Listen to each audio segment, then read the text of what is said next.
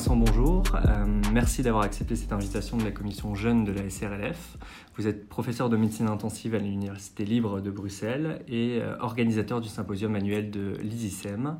Vous allez nous parler des agents vasopresseurs dans le choc septique, avec tout d'abord comme première question, quels vasopresseurs sont disponibles actuellement et quels sont leurs mécanismes d'action? Mais bonjour, merci de venir euh, auprès de moi avec ces questions intéressantes. Première chose, bien sûr, c'est qu'il ne faut jamais considérer les vasopresseurs euh, de manière isolée. Il faut toujours les combiner avec des liquides intraveineux et considérer aussi des agents inotropes. Mais pour répondre à votre question d'agents vasopresseurs de premier choix, il est clair qu'aujourd'hui, c'est la noradrénaline qui est le, le premier agent pour la raison simple que, un, il s'agit d'un agent adrénergique agissant sur les récepteurs, surtout alpha-adrénergiques. La demi-vie est courte, il s'agit d'une substance naturelle euh, que l'on connaît bien. Mais la deuxième raison, c'est que ce n'est pas un vasopresseur pur comme euh, serait la phényléphrine par exemple, ou l'angiotensine, ou la vasopressine. La noradrénaline a quand même des effets bêta, même s'ils sont moins importants que les effets alpha, ça permet de maintenir le débit cardiaque. Et donc, même si on ne considère pas la noradrénaline comme un agent inotrope, il a une toute petite euh, action inotrope qui empêche la diminution du débit cardiaque qu'on pourrait observer avec un agent vasopresseur pur. Nous avons montré il y a déjà pas mal d'années que la dopamine devait être abandonnée parce que, en fait, la mortalité est plus élevée sous dopamine que sous noradrénaline dans notre article de New England et puis dans la méta-analyse qu'on a faite ensuite pour les chocs septiques. Et ça a été confirmé par d'autres, donc maintenant c'est quelque chose qui est bien accepté. Il n'y a plus de place pour la dopamine. Et comme j'y ai fait allusion, euh, la phényléphrine ne doit pas être considérée parce qu'elle est un, un agent vasopresseur pur et qu'il y a donc un risque de vasoconstriction excessive et de diminution du débit cardiaque on ne pourrait utiliser la phényléphrine que dans les états extrêmement hyperkinétiques avec un haut débit cardiaque, une haute SVO2. On a tendance à considérer que la vasopressine est un agent vasopresseur. Bah oui, son nom l'indique, vous allez me dire, mais la vasopressine, c'est quand même avant tout une hormone. Et donc pour moi, c'est plutôt un traitement hormonal, comme on pourrait considérer l'hydrocortisone. Euh, la vasopressine exerce un, effet vasopresseur pur et c'est potentiellement dangereux. D'autant plus que la vasopressine peut altérer la distribution du sang en périphérie de manière non souhaitable, c'est-à-dire une diminution du débit hépatosplanchnique. N'oublions pas qu'on utilisait la vasopressine dans le temps dans le traitement des varices œsophagiennes chez le cirrhotique pour diminuer la perfusion hépatosplanchnique. Euh, la perfusion coronaire peut être diminuée. Euh, nous avons des cas d'insuffisance coronaire, de syndrome aigu coronarien lors d'administration de vasopressine. Et la vasopressine peut aussi induire une hypertension artérielle pulmonaire qui n'est pas souhaitable, surtout en cas d'insuffisance respiratoire. Donc, ça n'a rien d'un produit anodin. Il faut bien réfléchir avant de l'administrer et les données hum, tant précliniques que cliniques indiquent qu'il faudrait réserver la vasopressine à des états très hyperkinétiques. Nous avons montré avec un groupe brésilien que dans les états de haut débit et de, de choc distributif après chirurgie cardiaque, l'administration de vasopressine peut en fait diminuer la mortalité. Nous avons publié ça dans Anesthesiology il y a maintenant 2-3 euh, ans, je pense. Et donc, euh, il ne faudrait pas donner la vasopressine lorsque le malade n'a pas un haut débit. Et c'est ce qui s'est passé avec la célépressine, qui est un dérivé de vasopressine qui est très spécifiquement stimulant des récepteurs V1 un produit extrêmement intéressant. On l'a montré au labo, on l'a montré dans une étude clinique préalable, mais la firme a voulu se lancer dans une grande étude de choc septique sans aucune mesure hémodynamique. Et donc nous n'avons pas voulu suivre cette, euh, cette étude.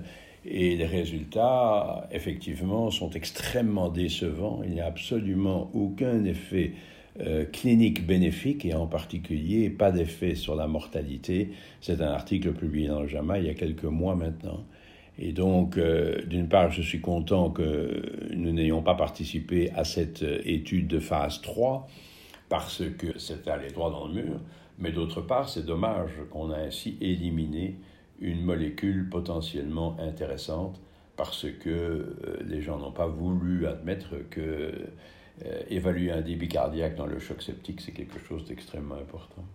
Alors il y a évidemment la, la pardon, euh, l'angiotensine 2 qui revient sur la table parce qu'une firme américaine a relancé le produit. C'est évidemment une très vieille molécule qui été utilisée il y a bien longtemps comme agent vasopresseur extrêmement efficace, je dirais presque redoutablement efficace, avec des différences interindividuelles. Il y a des malades qui répondent beaucoup plus à l'angiotensine 2 que d'autres. Mais là aussi, le risque est celui d'une vasoconstriction excessive. Et donc, si le malade n'est pas dans un état hyperkinétique, c'est très dangereux d'administrer ce type de substance. On va voir la pression artérielle qui s'élève, on dire Ah, ça marche, regarde, on corrige l'hypotension, merveilleux. Mais attention, ne perdons pas l'idée qu'un traitement vasopresseur pur peut être délétère au niveau de la perfusion des organes. N'oublions pas, autre exemple euh, historique euh, d'agent vasopresseur, un inhibiteur de la NO-synthase a été testé dans le choc septique et nous étions en fait euh, aussi dans les investigateurs initiaux. Mais là aussi, la firme à un certain moment a dit, bon, on se moque du débit cardiaque, il faut aller très très vite, il faut recruter des malades, allons-y, on fonce, et là aussi, euh, je me suis retiré de l'étude, j'ai dit non, ça, je ne veux pas. Les gens ne regardaient que la pression artérielle, et les résultats ont montré, hein, publiés dans Critical Care Medicine il y a maintenant pas mal d'années, les résultats ont montré que la pression artérielle montait, mais la mortalité montait aussi. Et donc, c'est une stratégie qui a été totalement abandonnée. Et donc, encore une fois, on ne peut pas regarder seulement la pression artérielle. La vasoplégie peut nécessiter un traitement, mais la vasoplégie, c'est la vasodilatation excessive, c'est-à-dire une vasodilatation qui est associée à un haut, débit cardiaque. Les résistances vasculaires systémiques sont basses. Et là, il peut y avoir une place pour un vasopresseur pur. Mais s'il ne s'agit que d'une hypotension sans nécessairement vasoplégie, attention, il faut maintenir un débit cardiaque normal ou supranormal dans les états de choc septique. C'est ça que la physiologie nous montre. Et donc, si on utilise un agent vasopresseur pur, c'est bien, mais il faut y associer un agent inotrope positif. Nous avons montré il y a bien longtemps au laboratoire euh, l'association potentiellement bénéfique de, de, butamine et même d'inhibiteurs de la phosphodiestérase comme la milrinone ou le lévocimandant avec la noradrénaline ou avec euh, des agents vasopresseurs purs. Donc il faut, on ne peut pas dissocier la pression artérielle et le débit cardiaque. On ne peut pas regarder que la pression artérielle. Et ça, c'est un message extrêmement important. Lorsque la SVO2 est basse dans un état de choc septique, il ne faut pas donner uniquement un vasopresseur. Il faut donner euh, de la dobutamine, souvent de petites doses sont tout à fait adéquates, ou évidemment revenir à l'administration de liquide et se poser la question de savoir si on ne peut pas donner plus de liquide aux patients, et donc refaire des fluid challenge, hein, des tests de remplissage, comme on dit en français, et euh, éventuellement transfuser si le taux d'hémoglobine n'est pas. Nous venons de publier dans Critical Care Medicine un papier montrant que euh, les transfusions peuvent augmenter la consommation d'oxygène dans les états d'altération de perfusion périphérique. Et donc, il ne faut pas abandonner l'idée de, transfusion sanguine en cas de euh, choc septique sévère. Voilà le tableau. La noradrénaline est le premier agent. La place de la vasopressine n'est pas très claire. En fait, j'aurais pu l'indiquer. Euh, il y a certaines expériences, y compris de notre laboratoire, qui montrent que l'administration précoce de vasopressine pourrait diminuer la formation d'œdème.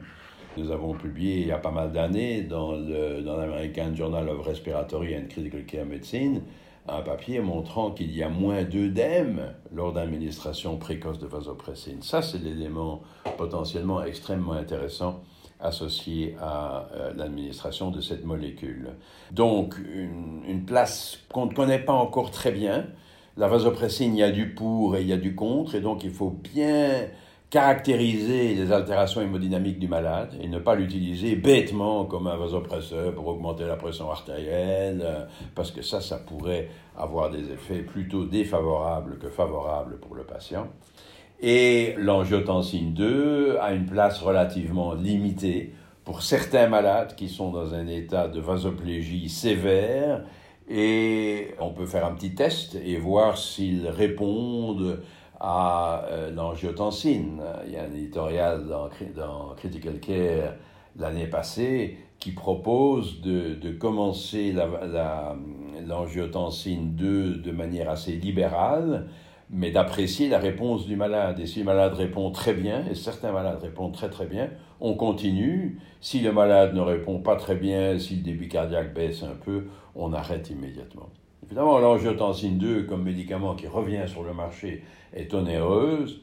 Euh, son administration coûte au moins 1000 euros par jour. Hein. On pourrait peut-être, ça dépend des doses évidemment, on pourrait monter jusqu'à 1500 euros par jour. Ce n'est pas négligeable, hein, alors que la, la noradrénaline évidemment ne coûte plus cher du tout euh, de nos jours. Donc il y a, y a, un certain choix, mais le choix n'est pas énorme en termes de, de vasopresseurs parce qu'il n'y a que ces trois agents potentiels, la noradrénaline, la vasopressine et l'angiotensine 2. Je pense qu'il y a une place extrêmement limitée pour la phényldéphrine et ce serait seulement pour des cas tout à fait extrêmes de vasoplégie, mais massive. Très bien. Euh, quand faut-il débuter le vasopresseur et, y a-t-il une cible de pression artérielle et quand faut-il l'arrêter? Ah, bonne question. Donc, euh, il ne faut pas attendre trop longtemps pour commencer l'administration de vasopresseur. Il y a une série de papiers euh, récents, y compris dans Critical Care, montrant que l'administration précoce du vasopresseur peut être associée à moins de complications et à une meilleure survie. Et ça a beaucoup de sens quand on pense que l'hypotension artérielle sévère ne peut qu'altérer la fonction des différents organes un message qui est aussi venu d'anesthésie. Hein. On sait bien qu'en anesthésie, il ne faut pas attendre avant de donner un vasopresseur non plus. Et donc, on peut se permettre de donner un vasopresseur très précocement, mais attention, il faut évidemment espérer pouvoir en diminuer les doses et en arrêter l'administration dès qu'on a pu donner suffisamment de liquide intraveineux au malade et peut-être qu'on a ajouté un petit peu d'agent inotrope. Donc, on peut commencer tôt, mais il faut aussi euh, terminer tôt autant que faire se peut. Ça répond à votre question Vous avez encore? Oui, oui. Euh... Ah non, non, oui, la, la pression artérielle optimale. Ah oui, on peut pas aller avec des chiffres magiques. Ça, c'est complètement ridicule. Euh, J'entends parfois des gens qui disent il faut viser une pression artérielle moyenne de 65. Nous avons proposé cela dans les Surviving Sepsis Campaign Guidelines. Nous avons proposé cela Initialement, mais le terme de initialement est parfois abandonné par, les lecteurs. Non, au départ c'est bien 65, mais il faut immédiatement se poser, se poser la question de savoir s'il ne faut pas augmenter davantage cette pression artérielle, surtout chez des malades âgés, qui ont une histoire d'hypertension, qui ont de l'artériosclérose. Euh, il faut individualiser la pression artérielle. Et comment l'individualiser? Ben, Évidemment, il faut se baser sur euh, les, signes d'altération de perfusion des organes. Et pour ça, comme, euh, comme nous avons publié dans New England il y a quelques années, euh, il faut évaluer la perfusion cutanée, la perfusion cérébrale et la perfusion rénale. Ce sont les trois fenêtres, si vous voulez, de l'insuffisance circulatoire aiguë. Donc la perfusion cutanée, c'est ce qu'on fait en général en premier lieu, c'est voir le pouls capillaire, c'est examiner la perfusion périphérique. La perfusion cérébrale, ben, c'est essentiellement le degré de conscience des malades. Évidemment, on ne, on ne donne plus d'agents sédatifs à des malades en choc. Hein. Ça, c'était il y a 10 ans et plus. Euh, c'est terminé. Euh, on ne comprendrait pas très bien comme pourquoi on faisait ça. L'infirmier infirmière disait parce que c'est difficile à, tolérer, c'est le malade se sent inconfortable, mais ça n'est pas une raison pour donner des sédatifs. Le malade en état de choc, il est au contraire dans un état plutôt endormi, euh, obnubilé, euh, comme on dit en franglais, et euh, il n'a pas besoin d'agents sédatifs quand il, est en, quand il est en choc circulatoire. Et donc on peut apprécier le degré justement de niveau de conscience du malade et son degré d'orientation. Et alors, je le disais, le troisième, c'est la perfusion rénale avec la diurèse. Et parfois, vous avez des malades dont la diurèse reprend simplement parce qu'on augmente la pression artérielle. C'est quelque chose que nous avait montré il y a bon nombre d'années notre regretté Claude Martin de Marseille, euh, décédé récemment, il avait bien montré que la noradrénaline, en fait, pouvait augmenter la, euh, diurèse par une amélioration de la perfusion rénale, et c'était une observation extrêmement euh, importante. Et donc, ce serait ridicule de recommander un niveau magique de pression artérielle applicable à chacun, ça n'a absolument aucun sens.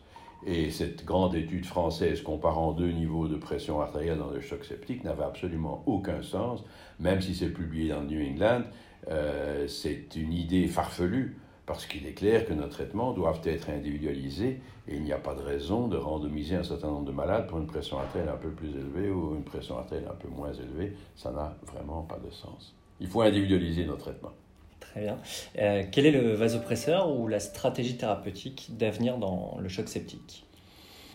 Mais la stratégie d'avenir, euh, je pense encore une fois que c'est essayer d'éviter les vasopresseurs. Et donc on, utilise les vasopresseurs dans une situation d'urgence, parce que l'hypotension artérielle sévère, c'est toujours mauvais pour les organes, mais dès que possible, il faut pouvoir se passer d'agents vasopresseurs. Et donc, évitons de nous focaliser trop sur la pression artérielle. Est-ce qu'il va y avoir un autre agent vasopresseur formidable? Ça, je ne crois pas. Et finalement, la noradrénaline, dans la plupart des cas, euh, nous, convient, nous convient fort bien.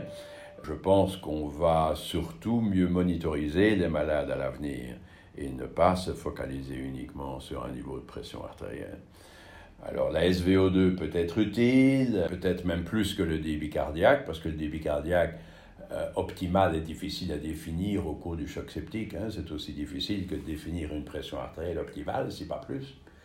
On peut évidemment regarder les lactates euh, de manière répétée, mais n'oublions pas que euh, les changements de lactates sont quand même extrêmement lents.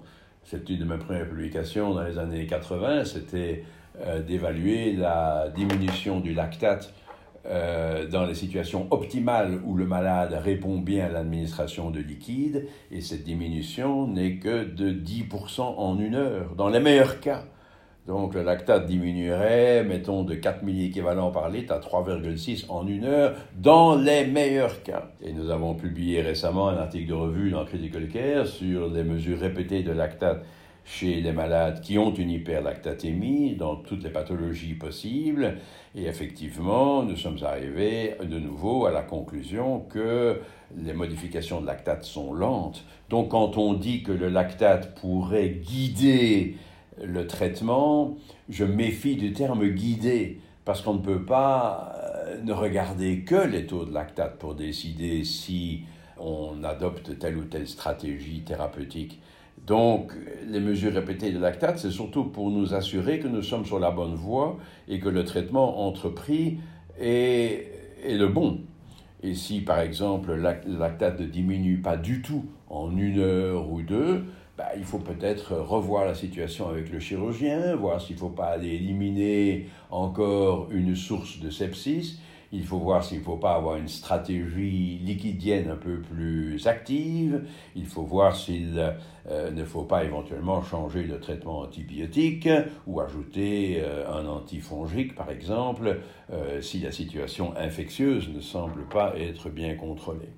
D'aucuns parlent d'une clearance de lactate, c'est un mauvais terme évidemment, ce n'est pas la clearance qu'on utilise, pour étudier la clearance de lactate, il faut injecter du lactate marqué. Et c'est pas ça qu'on fait. On regarde simplement des mesures répétées de lactate et ça reflète plus la libération de lactate par les cellules euh, dont le métabolisme est altéré, que la clearance par le foie. Ce n'est pas l'étude de, de la clearance du lactate quand on répète les mesures. Pour terminer, quels sont pour vous les trois articles incontournables sur le sujet? Ah, ben, il y a quelques années, dans New England, on a quand même écrit un article de revue sur le choc circulatoire en reparlant un petit peu de toutes ces anomalies euh, physiopathologiques. Et si je peux encore citer nos travaux, bah, on a quand même publié ce travail sur la comparaison de la dopamine et de la noradrénaline dans New England euh, il y a maintenant, euh, je moins une petite dizaine d'années. Et sinon, euh, ouais, vous pouvez retourner, si vous voulez, à notre article sur la vasopressine dans l'American Journal of Respiratory and Critical Care Medicine, ce qu'on appelle souvent le Blue Journal, hein, le journal bleu, euh, parce que chez l'animal, on démontre quand même assez clairement que l'administration de vasopressine peut limiter la formation d'œdème. On avait utilisé un, modèle de péritonite chez le mouton, un modèle qui, qui, qui, fonctionne vraiment euh, très très bien. Qu'est-ce que je peux encore vous dire euh, L'étude du New England sur l'angiotensine 2 ne vous apprend pas grand-chose, simplement que ça semble être euh, sans grand danger pour le malade, mais ça ne dit pas grand-chose d'autre. Et je pense que ce sont les quelques, les quelques travaux importants à, à lire.